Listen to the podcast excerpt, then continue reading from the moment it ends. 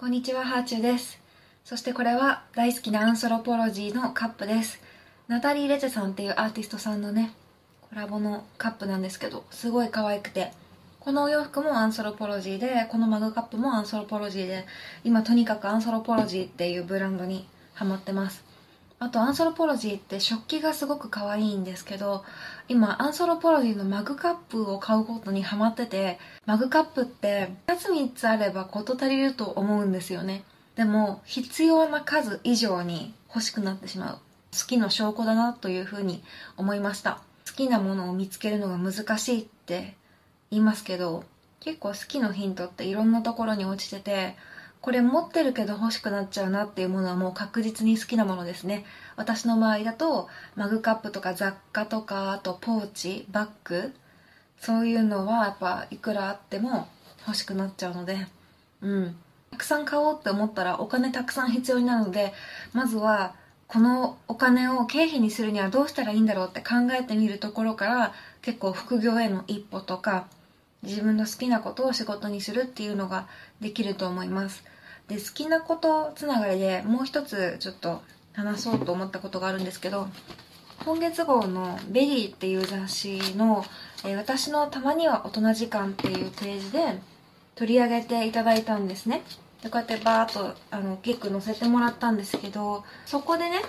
なんかあの私の取材の中でもここの言葉が大きく使われたんですよ。この大きく使われた言葉が5分10分でも今時間あると思ったら読書。今の自分に寄り添う言葉を探しています。でここが結構大きくフィーチャーされました。でねそう私実際5分10分あるって思ったら読書で本を読んでるんですね。でもちろんあの紙の本で読むこともあるんですけどほとんどは iPhone で Kindle 開いてそれでパッと読んでます。で読書してて偉いですねとか言われることもあるんですけど別に偉いとかではなくて読書が好きなんですよね私。だから本当に5分でも10分でも隙間時間を見つけたら本を読みたくて読みたくてしょうがないんですよ。私にとってはやりたくて仕方ないことだから頑張って読書してるとかではなくて本当にもう気づいたら本読んじゃうみたいなできるだけ本を読んでたいみたいなそんな感じなんですよ。子育てしながら本読めてすごいですねとかも言われるんですけどでもそんなこう風に言ってくれる人と話してたらあ私よりネットフリックスの韓国ドラマに詳しいなとかあなんか私の知らないアイドルのことよく知ってるなとか思うから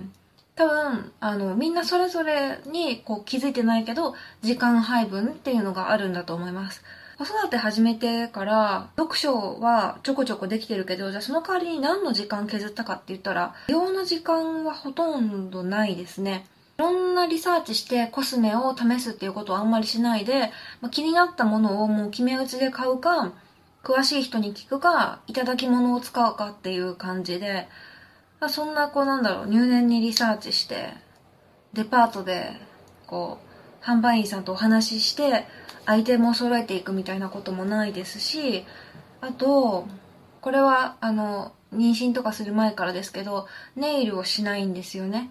だからあのネイルにかける時間もないしあとまつげエクステも何年も前にやめてるし最近はマスカラをしないメイクをメイクにハマってるからマスカラすらつけてないですね。マッサージとか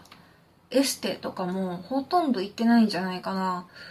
うん。私最近腰がすごく痛いので腰痛のケアのためにこの間全身マッサージ1回行ってきましたけどそれぐらいかな？家事とか育児とかでもかかる時間人それぞれだから例えば私は都会に住んでるから割とそのスーパー行くとか行っても車出してとかもないですし全自動乾燥機付きの洗濯機ついてるからだから毎日毎日洗濯物を干して取り込んでみたいなこともしてないですしあと家事代行も週に2回今頼んでるし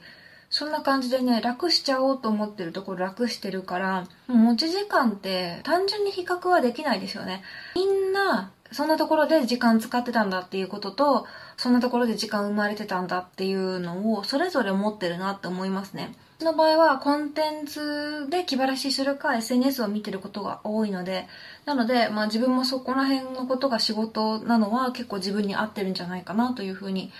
思いました。何が言いたいかというと、5分10分あった時にこれしようって思えるものがある人生って結構幸せで、私の場合はやっぱ忙しい時に本読もうとか、と思うことで結構心が助かってる部分があるなというふうに思いました。皆さんももし5分10分あったらこれをしたいっていう趣味を持っていたらそれを大事にしてください。ではまた。